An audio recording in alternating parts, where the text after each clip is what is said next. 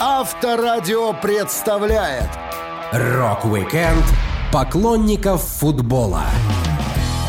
Многие рок-музыканты родились и выросли в Британии, где футбол является частью жизни большинства людей. Рокеры не только смотрят игры и поддерживают любимые клубы. Некоторые из них спонсируют команды, снимают игроков для обложки альбома и даже пишут песни о футболе с голосами настоящих болельщиков. Я, Александр Лисовский, расскажу вам о самых преданных футбольных фанатах в мире рок-музыки.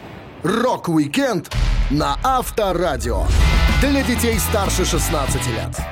Джонни Роттен, он же Джонни Лайден, фронтмен группы Sex Pistols, помешан на футболе. Его семья была не слишком богатой, чтобы купить парню фирменные клубные шапки или прочие прибамбасы. Поэтому мама Джонни вязала для мальчиков перчатки и шарфы в цветах арсенала, в которых они шли на футбольные поля, чтобы увидеть, как играет их любимая команда. Даже сегодня Джон подпрыгивает, когда слышит слово «Арсенал». Приятель Лайдена Джон Грей рассказывал. Когда Джон и я познакомились, мы выходили на футбольную площадку «Арсенала», которая находилась за углом от футбольного поля Хайбери. Я не уверен, смотрели мы в тот момент матч или нет, поскольку футбол меня не интересовал. Обычно в таком возрасте на тебя оказывают давление, чтобы ты следовал за командой. В случае с Арсеналом я так и поступил. А вот Джон до сих пор преданный фанат клуба. Я помню, как ходил с ним на матч в Ноттингеме и полтора часа стоял на холоде, пока он сам окончательно не задубел.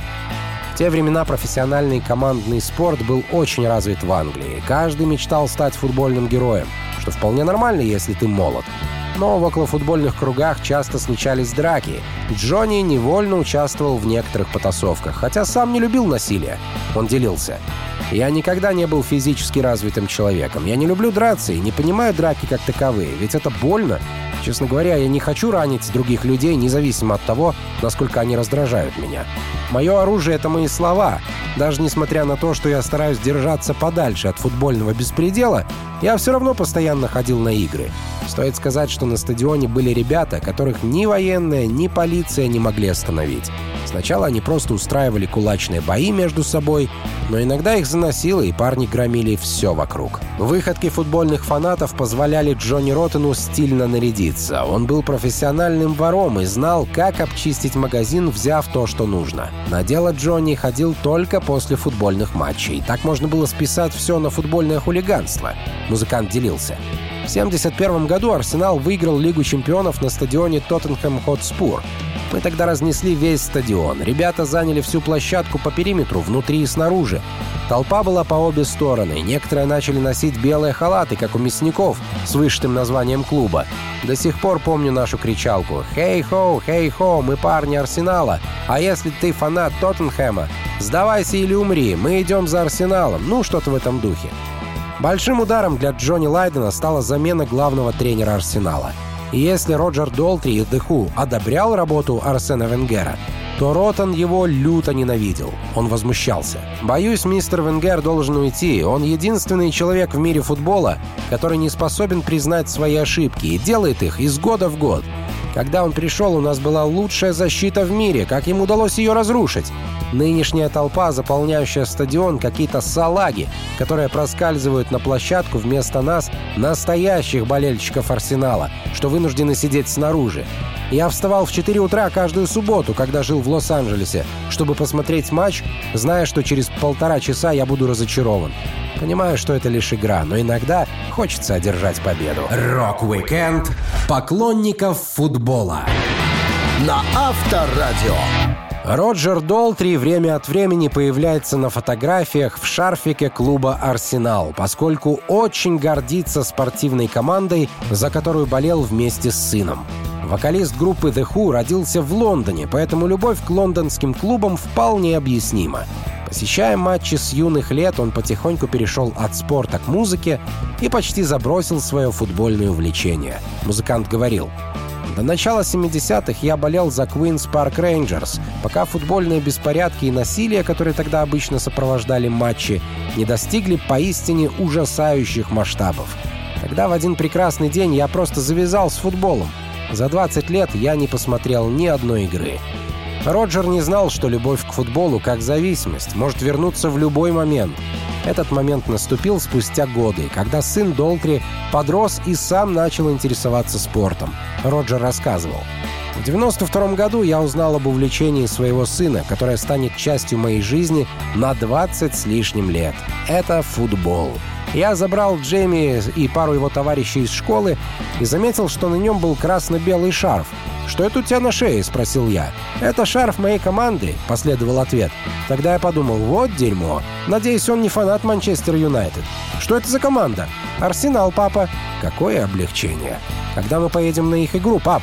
Когда твой десятилетний сын задает тебе этот вопрос каждый день в течение нескольких недель, то ответ может быть только один. К счастью для Роджера, Роберт Розенберг, работавший на лейбл группы The Who, был фанатом Арсенала на протяжении всей жизни.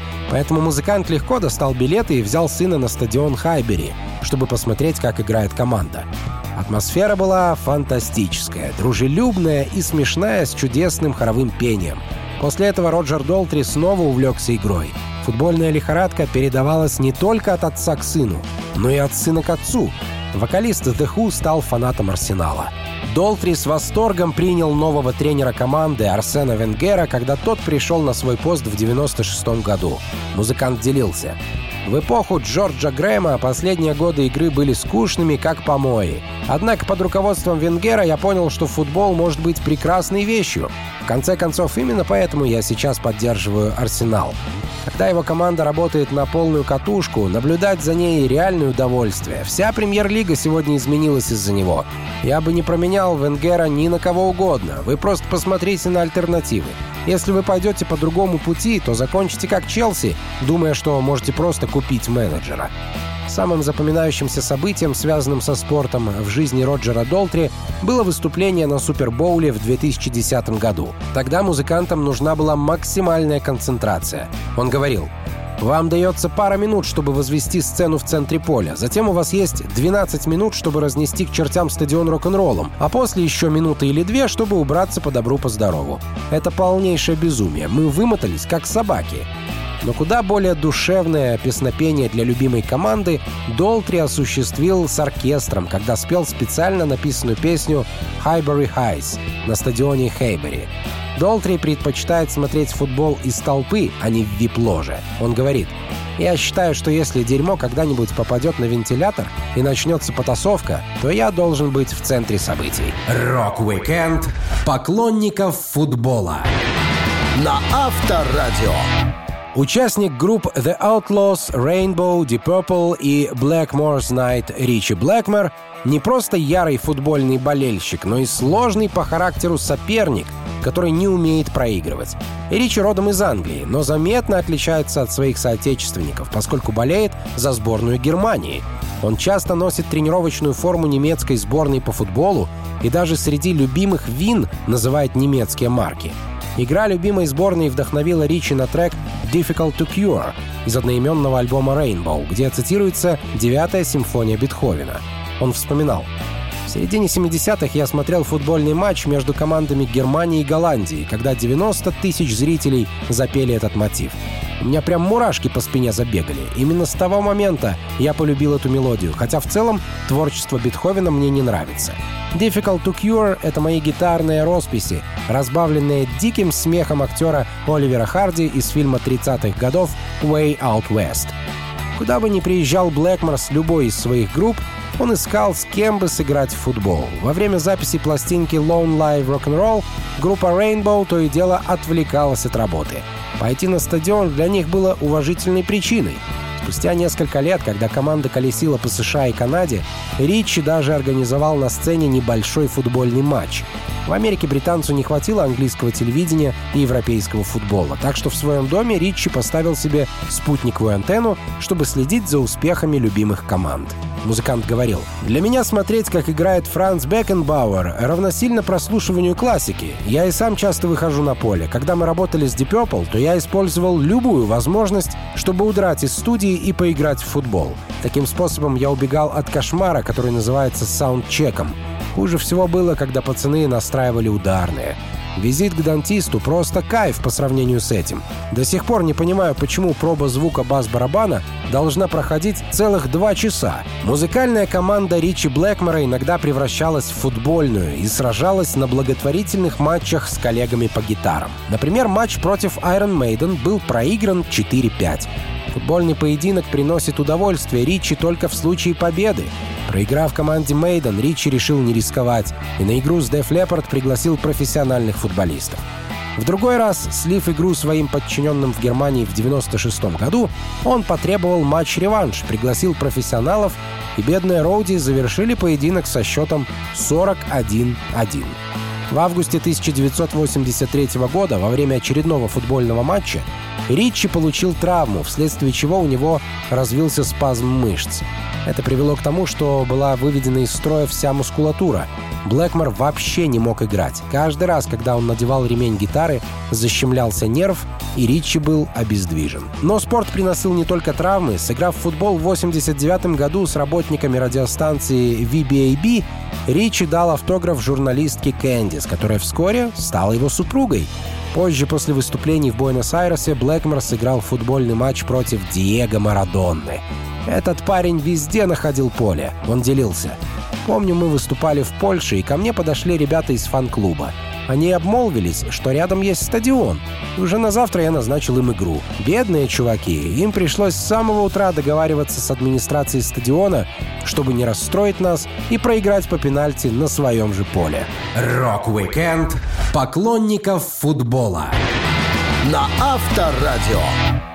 В то время как некоторые британские музыканты были футбольными фанатами, ходили на матчи любимых клубов или сами играли на поле, участники группы Pink Floyd пошли дальше. В некоторых своих треках они оставляли очевидные отсылки к спорту. Например, в композиции Fearless слышен хор футбольных болельщиков, исполняющих песню «You're Never Walk Alone», ставшую своеобразным гимном клуба «Ливерпуль». Хотя Роджер Уотерс и Дэвид Гилмор болели за другую команду. Барабанщик Ник Мейсон рассказывал. Слово, давшее название композиции «Fearless», эквивалент слова «потрясающий», но с футбольным оттенком. Оно часто звучало в наших разговорах. Занес его к нам Тони Горвич, менеджер группы Family, который тусил с нами.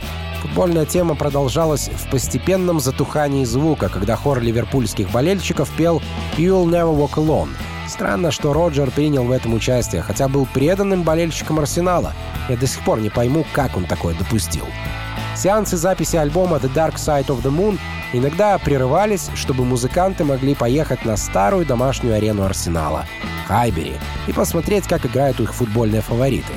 Но дело не останавливалось на наблюдении за другими. Уотерс, Гилмор, Мейсон и Райт сформировали Pink Floyd Football Club — Роджер Уотерс был вратарем, что неудивительно, учитывая его рост. Музыкально-футбольный клуб выступал на полях в Лондоне и часто встречался с командами, состоящими из журналистов. Самая известная игра была против танцоров и сотрудников балета Марселя, который выступал на одном из шоу Pink Floyd. Ник Мейсон говорил, «Танцоры были прикольными ребятами, с ними интересно было не только работать, но и отдыхать. Они организовали на удивление неплохую футбольную команду, чтобы играть с нами после репетиций.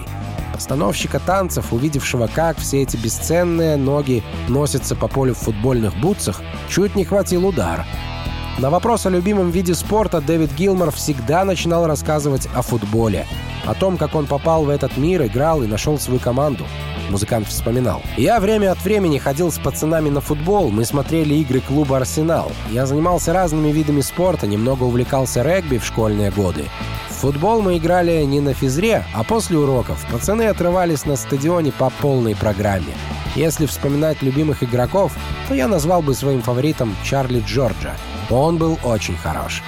Чарли выступал за национальную сборную Англии и многие годы отдал любимому клубу Дэвида Гилмора.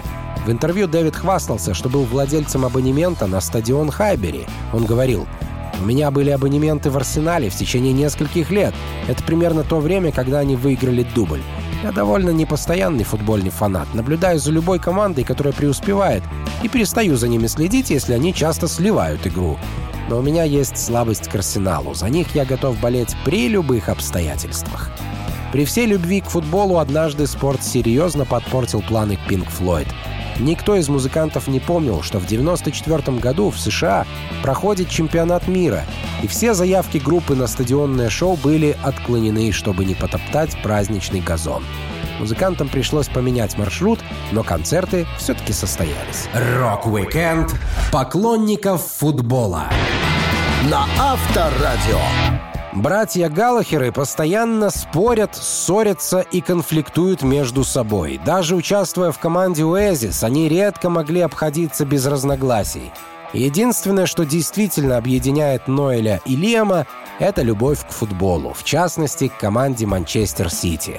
Галлахеры родились в Манчестере, и вопрос о том, за кого болеть на стадионе решился благодаря их родственникам. Ноэль вспоминал – в то время Юнайтед выступал во втором дивизионе, а Сити были лучшей командой Манчестера около 10 лет. Но на протяжении долгого времени, когда Сити испытывали трудности, а Юнайтед становились лучшей командой Европы, я иногда задавался вопросом, почему мой отец привел меня на стадион Мейн Роуд, команды Манчестер Сити, а не на Олд Траффорд, где тренировалась Юнайтед. Причина в основном семейная. Мой папа ненавидел своих братьев — все они были ирландцами, которые приехали сюда и решили поддержать Юнайтед. Вместо этого мой отец выбрал Сити, просто чтобы разозлить их. Нет другой причины, кроме этой. Лиам и я по праву должны были быть фанатами Юнайтед. Но команда, которой привязался в детстве, остается в душе навсегда, как бы она ни играла то время, пока коллеги и земляки Oasis группа Stone Rose поддерживали Манчестер Юнайтед, Галлахеры всегда были сторонниками Сити, даже когда их игроки из сезона в сезон уступали соперникам.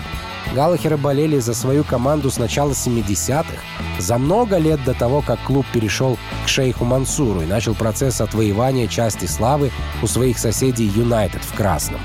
Ноэль Галлахер делился — Первая игра, на которую мой отец взял меня, была Сити против Ньюкасл Юнайтед на Мейн Роуд в 71 году. Вот и все, Сити стал моей командой. А на стадионе Мейн Роуд в 96 году мы отыграли одни из самых крутых шоу. Это было 27 и 28 апреля. На концерты продали четверть миллиона билетов. Мне было приятно выступать на площадке, с которой связано столько воспоминаний. Оба брата Галлахеры регулярно посещают матчи на стадионе Этихад команды Манчестер Сити. А Ноэль даже подружился с такими игроками, как Пеп Гвардиола и Винсент Компани. Он был на поле Этихад, отмечая победу Манчестер Сити в 2018 году и даже выполнял обязанности эксперта во время манчестерского дерби. Ноэль Галлахер тусуется с бывшим гитаристом Смит, с Джонни Маром, который также является активным сторонником Манчестер Сити. Самый эмоциональный момент на поле у музыканта связан с победой его команды в 2012 году — когда Серхио Агуэра забил гол в добавленное время, и ребята выиграли в премьер-лиге. Музыкант вспоминал.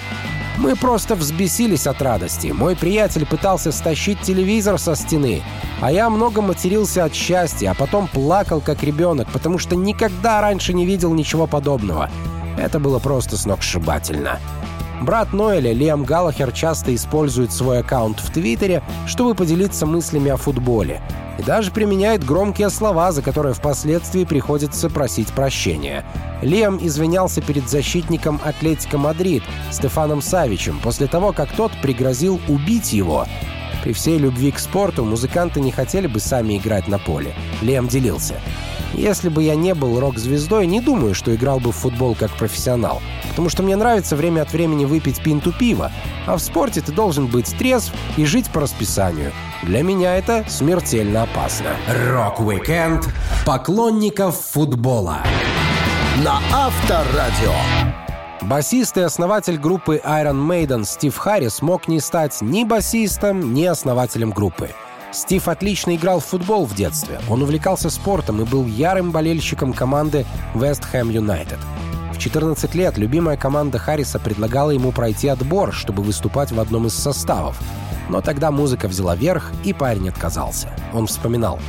«Я был на учете West Ham United около 8 месяцев. В то время я играл каждый день за разные команды.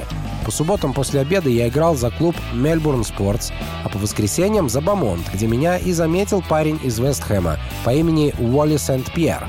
Я не мог в это поверить, когда услышал, что Вестхэм желает видеть меня на своем поле. Это было здорово, но 14 лет — неподходящий возраст. Потому что все, чего я хотел, начать пить пиво и встречаться с девчонками, а это никак не сочетается с игрой в футбол. Спортсмены должны ложиться спать пораньше и все такое. В каком-то смысле это разочаровало меня, потому что я подумал, что если я не могу посвятить себя клубу, который я действительно люблю, то зачем ввязываться? Я выбрал музыку, поскольку она не требовала отказа от пива.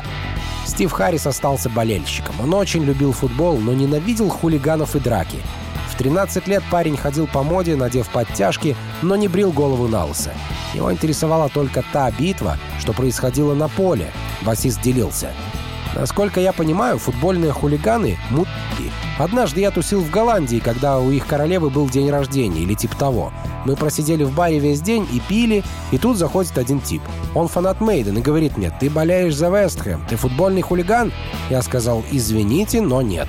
А он в ответ, а я футбольный хулиган, и в случае чего могу врезать кому угодно. Я не понимал, чем он гордится. Всегда не любил таких типов. Стив Харрис вместе с другими музыкантами из Iron Maiden принимал участие в разных благотворительных матчах, создав даже свой футбольный клуб. Он говорил, что гитарист Дэйв Мюррей выступал с ними в спорте всего пару раз, но этого хватило, чтобы он забил гол в девяточку. Брюс Диккенсон имел в команде особую функцию. Он нейтрализовал самого сильного игрока соперника — сам Брюс говорил. «Я наслаждался игрой в полузащите. Мне нравилось приклеиваться к игрокам противника и преследовать их. Нравилось видеть их разочарование, возникавшее, когда соперники видели, что их пасы перехвачены, а их нападающие заблокированы. Помню, в 2000 году мы сыграли в Эстонии на таллинском стадионе «Флора» и заслужили дурную славу в «Таймс», отправив в больницу игравшего за Дерби Каунти эстонского вратаря Марта Поома, который принимал в том матче гостевое участие. Полагаю, цитату из газеты, которая расскажет все, что нужно знать о том матче, можно сократить до одной фразы. Травмы яичек, которые не были продемонстрированы широкой публике. Стив Харрис регулярно играет в футбол и посещает матчи. Его дети тоже унаследовали увлечение папы и с малых лет привыкают к мячу и полю. Музыкант водил свою дочь на матчи с 8 лет, и ей очень понравилось. А сын басиста с 18 месяцев умел пинать мяч и говорить «Вест Хэм». Сейчас Стив не стоит среди толпы болельщиков, а выбирает более удобные места на трибунах. И дело не в том, что он избалован. Просто с его ростом плохо видно игру, музыкант рассказывал. Должен признаться, я дошел до того, что мне надоело стоять на носочках, пытаясь что-то разглядеть. Я тот еще коротышка. И сейчас я предпочитаю сидеть на местах, откуда все видно. Рок-викенд поклонников футбола. На Авторадио. Сольный исполнитель и участник группы The Faces Род Стюарт родился в Лондоне, но до рождения парня семья жила в Шотландии, поэтому отец музыканта предпочитал болеть за шотландские футбольные команды. В семье Рода все было пропитано футболом. Его папа и другие родственники были по-настоящему увлечены этой игрой. Музыкант рассказывал. Мой отец беззастенчиво ставил футбол на первое место или настолько близко к нему, насколько это было возможно в условиях прочного брака. Моя мама однажды бросила его футбольные бутсы в огонь, потому что он провел Рождество в больнице после того, как сломал ногу в матче, в котором она попросила его не играть. Утром, в день свадьбы моей сестры Пегги, папа и братья не могли пропустить матч Highgate Red Wing. К сожалению, это была кубковая игра, и она перешла в дополнительное время, поэтому они опоздали на свадьбу. В доме рода Стюарда всегда были футболисты. Его отец организовал футбольный клуб Red Wing. Это был клуб выходного дня с основной резервной командой. Понятно, что самого парня тоже приучили к спорту, музыкант делился. Как и многие мальчики моего возраста и поколения, я был генетически запрограммирован посвящать огромное количество времени, фактически все свое время, пинанию мяча о стену. Папа меня поддерживал. Он покрыл мой мяч белой эмульсией, чтобы я мог продолжать бить им о стену после наступления темноты. Стена принадлежала гостинице «Веллингтон», куда по субботам папа водил мою мать на их еженедельный ужин. Время от времени я останавливался от удара мечом о стену, чтобы выпить лимонад и съесть чипсы, которые они мне подносили. Из-за того, что Рот был худощавым парнем, в школе он чаще всего играл на позиции полузащитника. Есть множество историй о том, как парень отказался играть за клуб Брэдфорд или даже поиграл за них и ушел из команды. Музыкант говорит, что в прессе много неточностей. За Брэдфорд он так и не выступил. Начиналось все с удивительного гола. Стюарт вспоминал. «Мне было 11 лет. В субботу утром я, как обычно, слонялся возле полей, где играли Хейгейт Редвинг. В резервной команде не хватало человека. Взрослые дядьки предложили мне сыграть и даже дали форму. Комплект, конечно, был великоват. Я смотрелся нелепо, но уже через 14 минут забил гол с лета с расстояния в 25 ярдов. Народ просто ошалел. После этого я долгое время был гордостью папы и звездой района. Позже, до 15 лет, я играл за команду выходного дня в Финчли, и там меня вызвали в Брентфорд для беседы. Мое испытание проходило на стадионе Брентфорда теплым летним вечером. Мы играли в мини-футбол посреди поля, а двое парней в спортивных костюмах наблюдали со стороны. Я так и не понял, что случилось, но они мне не перезвонили. Как болельщик, Рот с самого начала был предан сборной Шотландии. Из клубов у него была привязанность к Манчестер Юнайтед, потому что в тот период у них было много шотландских игроков, включая Денниса Лоу, который стал первым профессиональным кумиром музыканта. Подражание Лоу Стюарт сам выходил на поле в майке с закатанными рукавами. На сцене музыкант тоже не забывал о спорте. Он говорил, «Мы были первой группой, которая бросала футбольные мячи в аудиторию. Кстати, у нас на сцене был бар, это дало возможность пережидать барабанное соло Кенни. Один из нас говорил, «Как ты думаешь, нам пора возвращаться?» А другой, «Да пусть поиграет, давай еще по одной». Бар и футбол делали из любого выступления праздник. Рок-викенд поклонников футбола. На Авторадио. Известный своими необычными одеждами британский музыкант Элтон Джон однажды даже выступал в совершенно непрактичном костюме пчелы, в котором просто присесть за пианино было сложным сценическим действием, а играть так и подавно. Все это из-за любви к родному футбольному клубу «Уотфорд».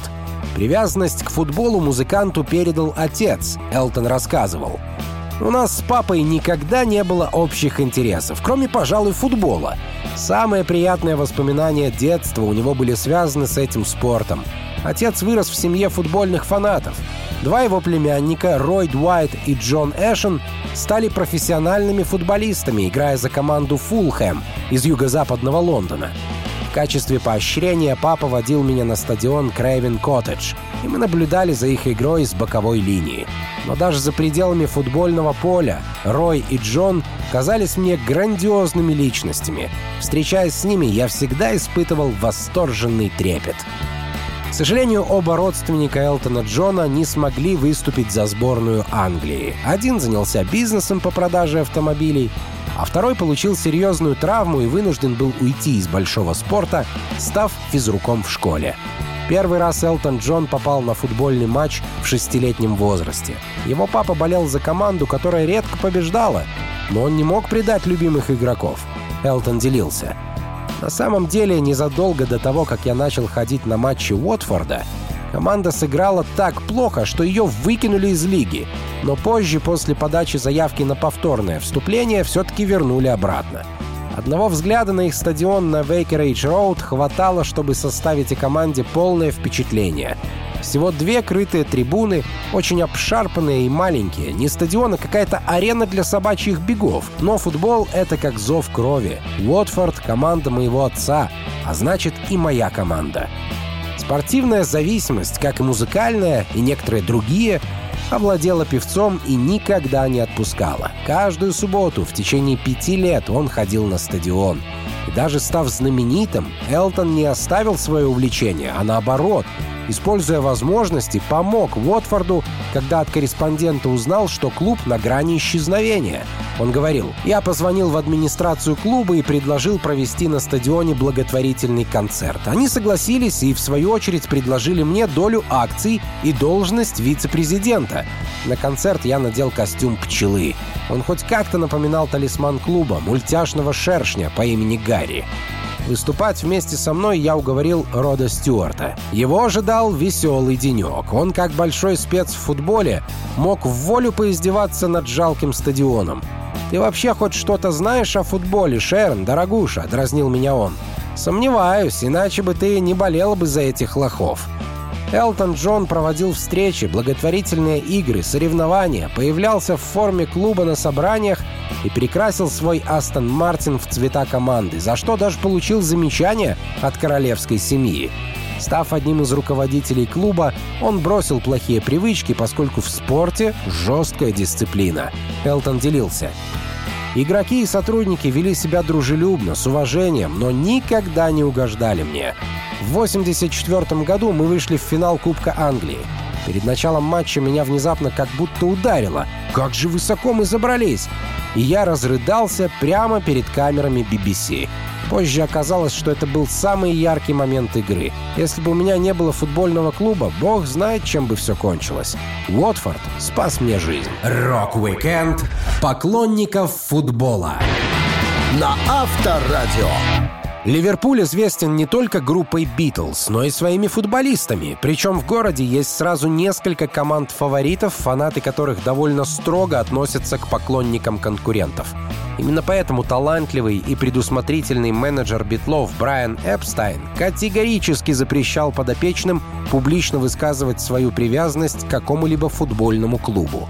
Одно поклонники знали точно — Пола, Ринга, Джорджа или Джона надо высматривать на трибунах в красной форме фана клуба «Ливерпуль» или в синих цветах клуба «Эвертон». Пол Маккартни в своей биографии вспоминал, как с семьей часто ходил на матчи. Он говорил, «Наша семья болела за команду Эвертон. Несколько раз я ходил в Гудисон Парк вместе с моими дядями Гарри и Роном. Это приятное воспоминание, но в футболе я разбираюсь неважно. На матче я приходил в основном послушать шутки. Среди зрителей всегда находились остряки, зачастую они сами выдумывали приколы. Помню, на один матч какой-то парень прихватил с собой трубу и музыкой сопровождал игру. Кто-то попытался забить гол, но мяч пролетел очень высоко над воротами. Так тот зритель сыграл «За горами, за морем». Очень остроумно. Я люблю несколько клубов, но моя семья официально является эвертонцами, поэтому если дело дойдет до матча дерби, мне придется поддержать Эвертон. Хотя и в Лондоне есть хорошая команда. Однажды я написал футбольный клуб «Фулхэм» и попросил автограф Джонни Хейнса. Помню, как обрадовался, когда получил его по почте. Джон Леннон не был фанатом футбола, но его отец поддерживал Ливерпуль. Именно по предложению Джона битлы включили бывшего игрока красных Альберта Стабинса на обложку альбома «Сержант Пеппер». Маккартни вспоминал. Когда дошло дело до обложки Пеппера, мы составили список значимых для нас людей, кого можно разместить на картинке. Он получился пестрым, от Марлона Брандо и Джеймса Дина до Альберта Эйнштейна и так далее. Футболистов предлагали несколько. Джон назвал Альберта Стабинса. В итоге именно этот кандидат и был одобрен. Нужно отметить, что и сам Стабинс в свое время не знал, за какой клуб играть, и решил вопрос, подбросив монетку. Более того, имя другого бывшего футболиста Ливерпуля, сэра Мэтта Базби, который провел пять лет на ливерпульском стадионе Энфилд, прежде чем стать менеджером Манчестер Юнайтед, упоминается Ленноном в песне «Битлз» «Dig It». Считается, что ни Джон, ни Джордж никогда не посещали какие-либо игры, хотя известно, что сын Джорджа — большой поклонник красных. Ринго Стар болеет за Арсенал. Его отчим был из Лондона и брал парня на многие матчи. В Америке Стар тоже нашел себе любимую команду. Он рассказывал.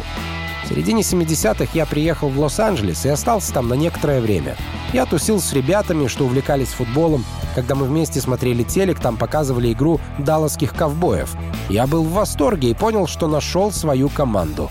У нас в Ливерпуле, выбрав один из двух клубов, ты автоматически обижаешь поклонников другого. А если болеть за команду другой страны, то никто не в обиде. Пожалуй, наиболее значительным артефактом, связывающим Битлз с футболом, является телеграмма, отправленная группой менеджеру Ливерпуля Биллу Шенкли в 1965 году, в которой битлы подбадривали игроков в предстоящем финале Кубка Англии. Текст гласит Удачи, ребята! Будем смотреть вас по телеку. Джон, Пол, Джордж и Ринго. Рок-викенд поклонников футбола. На Авторадио. Долгоиграющий, или правильнее сказать, долгопоющий фронтмен AC/DC Брайан Джонсон, помимо музыки и автомобилей, сильно интересуется футболом. С детства он не только гонял мяч на площадке, но и ходил с папой на матчи.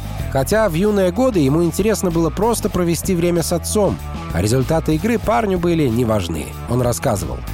Каждую ночь, как бы ни лил сильный дождь, мы соображали какие-либо ворота посреди улицы, чтобы играть в футбол. Это были также дни, когда я впервые по-настоящему открыл для себя этот спорт.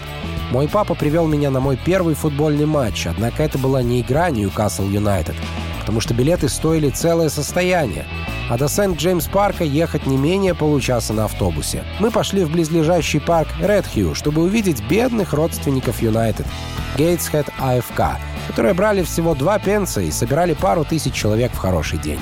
Отец принес с собой крекет — Небольшой деревянный табурет, который он поставил у стены на краю поля, чтобы я мог стоять на нем и видеть все вокруг. Больше всего я помню, как смотрел на все выцветшие и облупившиеся старые рекламные объявления 30-х годов. Реклама гласила Помните, что важно использовать Боврил для предотвращения пневмонии и простуды. Я не понимал, что происходит на поле. Игроки Гейтсхеда даже не были в хорошей форме, но они активно поедали дольки апельсина в перерыве. Как и большинство мальчишек, я был просто счастлив заниматься чем-то с моим отцом. Футбол в Англии в те времена непосредственно был связан с хулиганами и драками. Поэтому, отправляя сына в одиночный поход на игру, отец Брайана Джонсона рассказывал пареньку, как нужно вести себя, чтобы выживать на улицах. Музыкант вспоминал. Я был маленького роста, весь в папу. Он беспокоился о том, что в городе полно крутых мужчин, которые любят затевать драки. Ребенок будет ходячей мишенью. Папа хоть и был невысоким, но оказался настоящим питбулем. Он не питал иллюзий относительно моих боевых навыков, а просто советовал. «Сынок, если у тебя возникнут какие-либо проблемы, развернись и вали в другую сторону. А если позволяет ситуация, дай обидчику в нос со всей дури, а потом беги». Этот испытанный маневр назывался «Ньюкаслским поцелуем». Джонсон болел за клуб Ньюкасл Юнайтед, когда он выступал в программе Top of the Pops в 1973 году. Брайан засветился перед многомиллионной телеаудиторией в футболке фирменных цветов клуба. Он говорил, «Я долго думал, что же напялить на шоу. Одежду, которую мы купили для концертов, я уже надевал примерно в сотни разных фотосессий.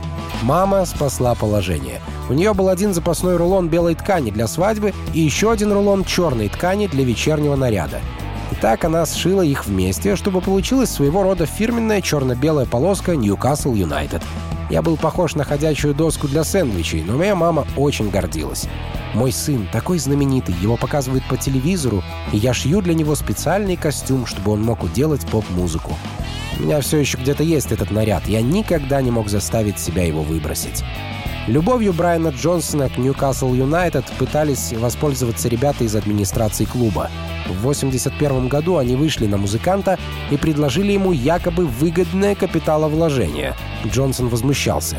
Они хотели, чтобы я вложил в клуб полмиллиона фунтов и стал почетным членом правления без права голоса.